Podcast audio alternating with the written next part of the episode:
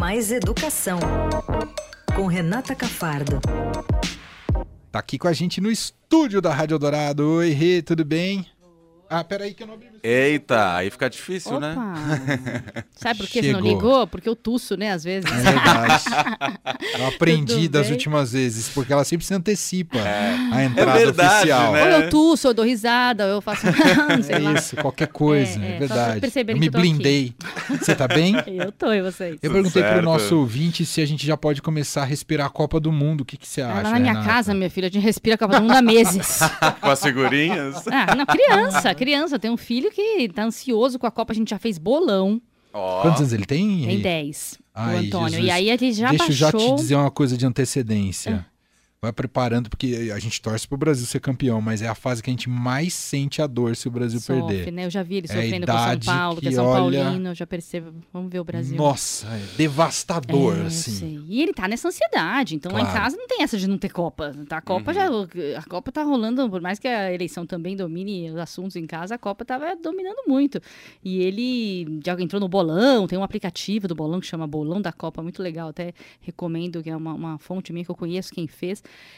Tá já pra baixar nos, nos aplicativos. E ele já baixou, já pôs a família inteira no bolão. e já, e fica, quem não entrou no bolão ainda da família, ele fica ligando. E não vai entrar no bolão. As pessoas falam, mas a Copa é só dia empreendedor. 20. E ele, não, não dá sossego. Então, olha, pra mim já começou. E ele já tem a camisa azul do Brasil. Vi vocês comentando sobre a camisa, ele já tem. É, tá, tá o clima Tá já toda. começou faz tempo ali. vai Ah, ser a primeira Copa que ele vai lembrar mesmo, né? É, Porque com com seis certeza. anos você ainda É, lembra uma coisinha. ele lembra da anterior, outra, mas... acho que não era tão importante É. pra ele. Lembrar, ele lembra, mas não era tão importante. A minha Hum. menor, que tem seis anos, não tem a menor ideia, tá reclamando que não vai pra escola no dia da Copa. Então, assim, Como assim não tem aula de jogo? Eu nunca vi isso. As minhas não ligam, Rê. E aí elas só fazem isso em solidariedade ao pai, sabe? Ah. Percebe? Ah, tá bom, pai, a gente vê com você. Por elas também, se não tivesse Copa, tá tudo certo, entendeu? Demais. Bom, vamos falar sobre futuro aqui também, né? Já que essa primeira pergunta era sobre respirar Copa do Mundo, ah, estamos na fase de transição do governo Lula, né? Do presidente eleito Luiz Inácio Lula da Silva. Aliás, as primeiras reuniões começaram hoje, né? A gente já observou a primeira coletiva de imprensa. A gente vai falar sobre isso ainda hoje, né? Do, do coordenador da transição, o ex-governador e vice-presidente eleito Geraldo Alckmin. E o assunto com a Renata Cafardo é a pasta da educação, uma pasta importantíssima né, em qualquer governo, uma pasta estratégica, com muito dinheiro garantido pela Constituição. E a gente vem aos, nos últimos quatro anos, ou quase quatro anos, detalhando aqui ah, o vazio de propostas e políticas públicas ou de má gestão do governo Bolsonaro nessa área. Então, aumenta ainda mais a expectativa sobre que tipo de resposta o governo Lula vai ou não vai conseguir dar a partir de 2023. Coloco tudo isso nesse caldeirão para te ouvir, Renata Cafarda, seja em termos de perfil, nome para o ministério que vem pela frente. É, acho que você colocou bem isso, né? O, o ministério que, que foi destroçado, né? Não só destroçado do ponto de vista eh, da, da ideia de que a educação tinha que ser vista como um- uma ideologia ou ter esse viés ideológico que é, foi muito pregado no governo Jair Bolsonaro, mas também com a ineficiência, né? Não é só que se pegou pautas ideológicas e se colocou no MEC como se fossem eh, políticas públicas como se fossem mais importantes do que eh, questões técnicas na educação. Mas também houve ineficiência, má gestão, a- aos- a- os programas que existiam foram sendo deixados de lado, outros novos que eram necessários durante a pandemia, tanto que a gente já falou aqui, ou para o combate de outras, outras questões de dificuldade de aprendizagem, ou para a formação de professores, não foram feitos, cortes sucessivos que a gente viu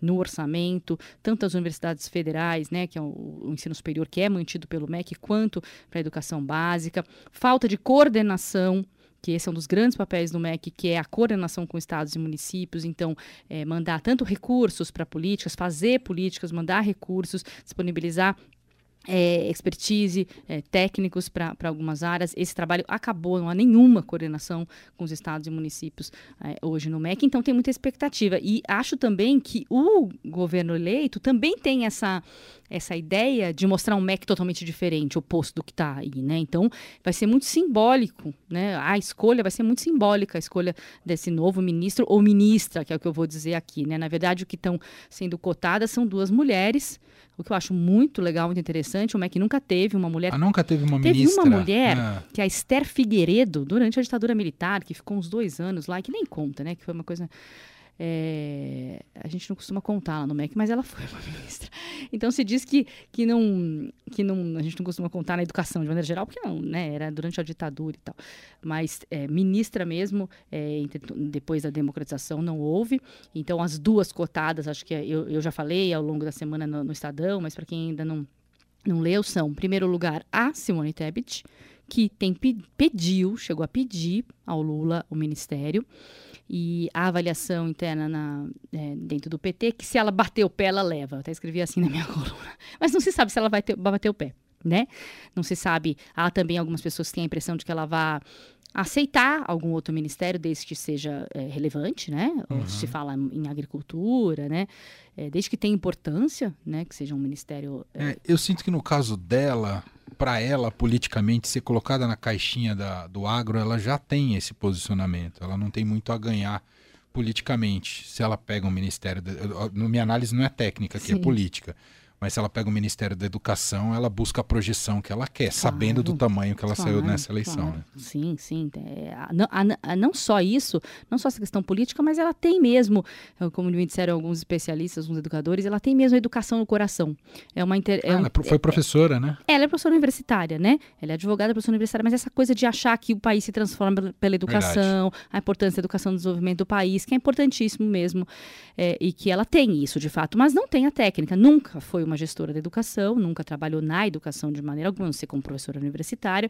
E aí que entra o problema, né? O que, a, o que eu apurei é que o Lula tem certa pressa. Ele quer que sejam mostrados resultados logo, no, logo nos primeiros 60 dias, por exemplo. E para isso precisa de alguém que conheça o MEC e conheça a gestão pública de educação. E aí que entra o nome da Isolda Sela, que é a governadora do Ceará atualmente. Ela era vice-governadora do Camilo Santana, que se elegeu senador pelo Ceará no primeiro turno. Ela, ele, ela virou governadora porque ele saiu para se candidatar. E não é só isso, ela é simplesmente a responsável por toda a revolução, revo, perdi a palavra, revolução educacional que aconteceu no Ceará. Tudo isso que a gente fala do Ceará, o Ceará é, virou, nos últimos 20 anos, um dos estados com, com, com, a política mais exitosa de educação, conseguiu alfabetizar suas crianças bem, o que outros estados muito mais ricos não conseguiram fazer. Como é que o Ceará fez isso? Sobral, ela nasceu em Sobral, ela é de Sobral, ela foi secretária de Educação de Sobral, ela que começou a política é, exemplar que Sobral tem. Depois ela levou essa, essa política para a Secretaria é, do Estado, né, que ela foi ser secretária estadual, né, secretária do Estado do Ceará, e aí ela levou a política de Sobral e conseguiu é, é, não só trazer essa, a, ideia, a ideia técnica lá de Sobral, da maneira de alfabetizar, dos materiais e tal, mas também conseguiu fazer um, um, um acordo com os municípios, não um acordo, mas fez um, uma colaboração com todos os municípios do estado para que houvesse é, incentivos tanto financeiros quanto de materiais tal do estado com relação aos municípios. Então estavam todos numa num trabalho conjunto de alfabetizar melhor as crianças do Ceará. Todos os municípios do estado de, recebendo recursos do estado recebendo ajuda do estado para formar professores para ter materiais. E é por isso que o estado se transformou no que é hoje. É algo isolado mais em Sobral né? Como começou em Sobral hoje tem municípios eu sempre falo aqui visitei muito o Ceará tem municípios minúsculos no Ceará que tem trabalhos maravilhosos de alfabetização de crianças e isso vai se prolongando porque a alfabetização é a etapa principal. Então, se você começa alfabetizando bem, seu ensino fundamental vai ser bom, e vai chegando, vai subindo, vai indo até o ensino médio. É por isso que o, que o, que o Ceará se destaca em todos os níveis, quando você vai ver na comparação com outros estados. E a Isolda é a grande responsável. E aí ela, se o que se acredita, ela é o grande nome que está todo mundo dizendo para o Lula. Todo mundo vem de todos os lados. Vem do Haddad, que defende o nome, Fernando Haddad, que foi por sete anos ministro da Educação do PT, defende o nome de Isolda Sela, vem do Mercadante, que também foi ministro da Educação e hoje está ali também junto coordenando a coordenando a transição, foi coordenador da campanha também do Lula, vem de, de fundações e institutos de educação, essas ligadas a, a, a bancos, a empresas privadas, então entre os especialistas, que entendem de gestão e que trabalham com gestores públicos, defendem o nome da Isolda, apesar de não ser muito conhecida do público em geral, né? Lá no, no Ceará ela é muito conhecida, mas não no Brasil. O, o Todos também? Todos também. O Todos, é, pe- Todos pela Educação, né? Que ele, É, a você gente fala na linguagem, o Todos. O todos, é. O que, que que é é, isso, todos, né? Né? O to, uma coisa no plural. É, é o movimento Todos pela Educação, que é muito importante, muito relevante. É, a Priscila Cruz também defende o nome da Isolda, já disse isso no, no Twitter, mostrando um, um videozinho que o Lula chegou a fazer junto com a Isolda no, no segundo turno. E o Todos pela Educação, é bom sempre lembrar, vai ser as pessoas do Todos pela Educação vão ser ouvidas durante a transição. O Lula deu para o Haddad a missão, ontem numa matéria da, da nossa colunista aqui, Bia Bula, deu para o Haddad a missão de chamar, de coordenar, de escolher quem são os nomes da educação que vão ter na transição. E falou dois nomes especificamente, da Priscila Cruz, Todos pela Educação, e da Neca Setúbal, Olha que, é herdeira do legal. Itaú. Eu a entrevistei pro, pro- no, no primeiro turno, no, no segundo turno já aqui, e ela declarou voto ao Lula. Ela é uma pessoa muito ligada à educação também, muito ligada à Marina Silva. Muito próxima da Marina Silva, imagino que isso seja tá, tá entrando na cota da Marina, e, mas são duas pessoas que ele pediu para que o Haddad procurasse. O Haddad já procurou, é, inclusive a NECA já aceitou. Eu falei com ela ontem, ela vai participar da equipe da transição. E o Haddad não vai ser necessariamente o coordenador. E o Haddad, tem muita gente que falou: o Haddad não vai voltar para o Ministério da Educação. Não, o Haddad não quer. A Bia Bula também, nossa colunista, é, publicou isso ontem. Ele, a- o Haddad já comunicou ao Lula que não quer, que não tem interesse Não, de o voltar ao próprio MEC. Lula tinha falado de não fazer desse governo um governo como é requentado, que é? o- requentado, né? É, exato. sim. Mas tem uma linha, alguns, algumas pessoas no PT, que por essa questão do Lula querer pressa, talvez fosse interessante voltar ao Haddad, porque ele já conhece tudo. Não dá para entrar alguém lá no MEC que não sabe nem o, o banheiro, né? Onde que fica o Entendi. banheiro, onde fica. Mas banheiro é brincadeira, não precisa saber o banheiro, você descobre logo. Mas não saber quais são os programas, entrar lá, entender de fato o que, que foi terminado, o que está sendo continuado, que, que dinheiro da onde que foi para onde, alguém que já conheça o sistema. O Haddad ganharia nisso, mas ele disse que não quer. Então, eu, particularmente, não acredito que ele vai voltar para o MEC. Acho que a Isolda está com mais peso nesse momento, também por já ter essa experiência de gestão. Então, quem tem uma experiência de gestão, já esteve a vida inteira como secretária de educação, conhece os programas, conhece os programas do MEC, mas que ela não esteve no MEC, o MEC tem sempre programas com as secretarias. Então, conhece os programas eh, estaduais, municipais, entende como funciona a gestão de educação, que não é simples, né? Talvez uma pessoa como a Simone Tebet demoraria mais para entender. Claro que ela traria pessoas técnicas muito boas para próximo, próximo dela, mas demoraria mais para entender o que está acontecendo ali e como fazer a máquina andar. Né? E como arrumar a casa rápido, porque parece que isso é uma, uma das exigências do Lula, tentar arrumar e mostrar serviço rápido, né? E uma coisa muito interessante da, da Isolda é que ela é uma mulher e nordestina, né? Que simbolismo teria isso, né? Uma mulher nordestina, mulher cearense no Ministério da Educação. Seria um Verdade. símbolo é, Forte. em- forte né? Para o novo governo. Eu acho que isso também está sendo considerado, porque o MEC já está, sempre teve, né? Obviamente que o MEC tem um símbolo é, simbolicamente importante para o país. E ainda mais nesse momento que se quer mostrar esse antagonismo com relação ao que foi o MEC no governo Bolsonaro, né? Então, eu acredito muito que a Isolda te- tenha forças. Tem mais um terceiro, um quarto nome, né, depois do Haddad, que é o do Ricardo Henriques, que é, é, presidente executivo do, do Instituto Unibanco. Ele já teve no governo Lula lá no passado, é um dos pais do Bolsa Família, inclusive. É, ele, o nome dele apareceu de alguma forma. Por quê? Porque naquelas reuniões prévias, antes do segundo turno, ele esteve conversando com o Lula, esteve apoiando, o Lula também esteve conversando, já tem essa história aí com, com o PT.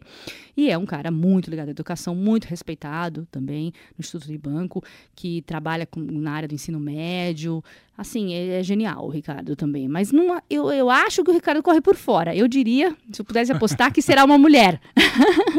eu acho que, é, que é- não- o Lula não me disse isso, nem para mim, nem acho que para ninguém que quer uma mulher, mas imagino que esteja, é, isso esteja ficando muito forte, e principalmente por causa do nome da Isolda. E a Simone talvez vá para um outro ministério é, que, de, de- força semelhante, né? Que com a mesma força de educação, acho que não tem muitos, né? Ah. Da área social, digo. É, não. Aí, com, com dinheiro que tem educação. E com dinheiro. Sim, a saúde seria algo é, parecido, mas eu, sinceramente, não sei se ela tem interesse na saúde. É, também não. Ah, ô Rê, eu preciso te perguntar, mas a gente nem previamente conversou sobre isso, mas você, não sei se você já começou a apurar, se você tem indicativos de como vai ficar a educação no estado de São Paulo Com a chegada do, do Tarcísio de Freitas. Já apurei, sim. Passei essa semana até apurando. É, o que a gente vê, na verdade, por enquanto, o Tarcísio está fora, né? Saiu, saiu, viajou. Então, o que a gente vê, em geral, são nomes de fora para dentro. Ou seja, nomes sendo sugeridos para ele. Mas não tem nenhuma informação de que ele está gostando desses nomes, que ele vai querer esses nomes, ou que ele já escolheu algum desses nomes. Que ele já escolheu, na verdade, não. Não, não escolheu nenhum nome. Eu posso dizer alguns nomes aqui que estão surgindo. Uh, o primeiro é da Ana Maria Diniz, que é filha do Abílio Diniz e dona do. do- dona não, né? Desculpa. É presidente do Conselho do Instituto Península. É, era dona do Pão de Açúcar, né? é também do conselho e tal. É, mas eles venderam e tal. Então ela também é muito ligada à educação, está nesse meio de fundações, é, e seria um nome que está sendo sugerido para o Tarcísio. Outro nome sendo muito sugerido para o Tarcísio, Renato Feder, que é o secretário de Educação do Paraná. Eu mesma falei. eu lembro desse nome, Renato. ele E- apareceu. é, ele quase foi ministro quase foi do ministro, Bolsonaro. é verdade. Sim, ele chegou a ser anunciado como ministro do Bolsonaro e depois o Bolsonaro voltou atrás e, e atendendo os evangélicos, chamou Milton Ribeiro. É, então, até por isso que o nome dele surge. Ele, eu falei com ele essa semana e ele disse que não tem, ele é paulista, tá? Mas ele não tem interesse de sair do Paraná. Ele é paulista, é um empresário paulista que começou a sua carreira na educação, na Secretaria da Educação, até com um trabalho quase voluntário, porque ele se interessava muito por educação, queria trabalhar aqui, mas acabou indo para o Paraná, porque foi chamado para ser pro- pelo governador Ratinho para ser é, secretário lá e está fazendo um, um trabalho que está sendo elogiado e tal, que está dando certo. Ele disse, me disse, que não tem interesse de vir, mas isso foi o que ele disse. E o terceiro nome é o é, Luiz Antônio Tosi, que é diretor da FATEC de São José dos Campos, muito ligado ao vice-governador eleito, que, é- que foi, que foi prefeito de São José, e foi secretário executivo do Ricardo Vélez, o primeiro-ministro da Educação de Bolsonaro. Ele logo saiu, o Tosi ficou dois meses ali no ministério, era o secretário executivo, era o número dois do MEC, mas logo saiu por divergências ali quando começou, nem, sei, lembro se vocês lembram daquelas brigas de- que tinha olavistas versus é, militares versus técnicos. Ele era do grupo técnico que não aguentou aquela briga de ola- olavistas arara, e saiu logo no começo. É, começou a ficar muito mais próximo aqui é, da, da- também de institutos e fundações, a, do Todos para a Educação, até de, de vários desses, desses, des- dessas iniciativas da sociedade civil na educação, e se fortaleceu ali como nome da educação. Então são esses três nomes, mas, de novo, são nomes sendo oferecidos para o Tarcísio. Tá. Não estão não estão saindo do Tarcísio. Ai, estou pensando nesses três. Não podemos dizer o que o governador ainda está pensando. O que eu sei também é que ele foi viajar. Ele estava escolhendo alguns nomes que ele considerava é, mais cruciais e na volta ele ia pensar em educação, por exemplo, em outras áreas que ele ainda não tinha pensado. Ele sequer pensou ainda nisso. Tem algumas pessoas se movimentando. A gente vê o Gilberto Kassab, o Afif, são pessoas que estão se movimentando e procurando nomes. Outra, outra pessoa que tem se movimentado bastante é o Jair Ribeiro, que é, do, que é da ONG Parceiros da Educação, que também tem sugerido nomes.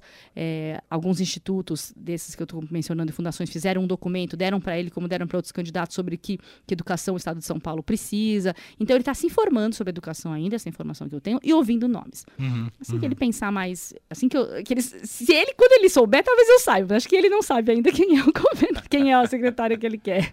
Vai ainda não está um- na hora. Vamos pegar um legado de um perfil ultra técnico, né? Que a O- gente teve, Rosselli. o do Rossielli, né? É, e me dizem até que talvez ele estaria se movimentando para voltar, mas não, não sei se é verdade. Não. Isso é só fofoca que eu tô passando para adiante. tá acho que é melhor a gente não fazer fofoca, né? Então eu não acho que não. Mas ele poderia também estar se movimentando de alguma forma, porque saiu para se candidatar a deputado federal, não foi eleito. Muito bem. Gente, essa é Renata Cafardo com a gente às quintas. Seguiremos acompanhando, aliás, essas definições pro, tanto para o Ministério da Educação quanto para a Secretaria de Educação aqui no estado de São Paulo. Pastas cruciais para o desenvolvimento do país. Me pegou desprevenida, hein? Ainda bem que eu já tinha apurado, né, chefe? Eu conheço a repórter que está sentada aqui à minha frente. Nem fiz matéria, hein? Só falei aqui no Eldorado É sobre isso, esses três nomes. É isso, a gente tem que aproveitar. Obrigado, Rei. Um beijo. Obrigada a vocês. Beijo.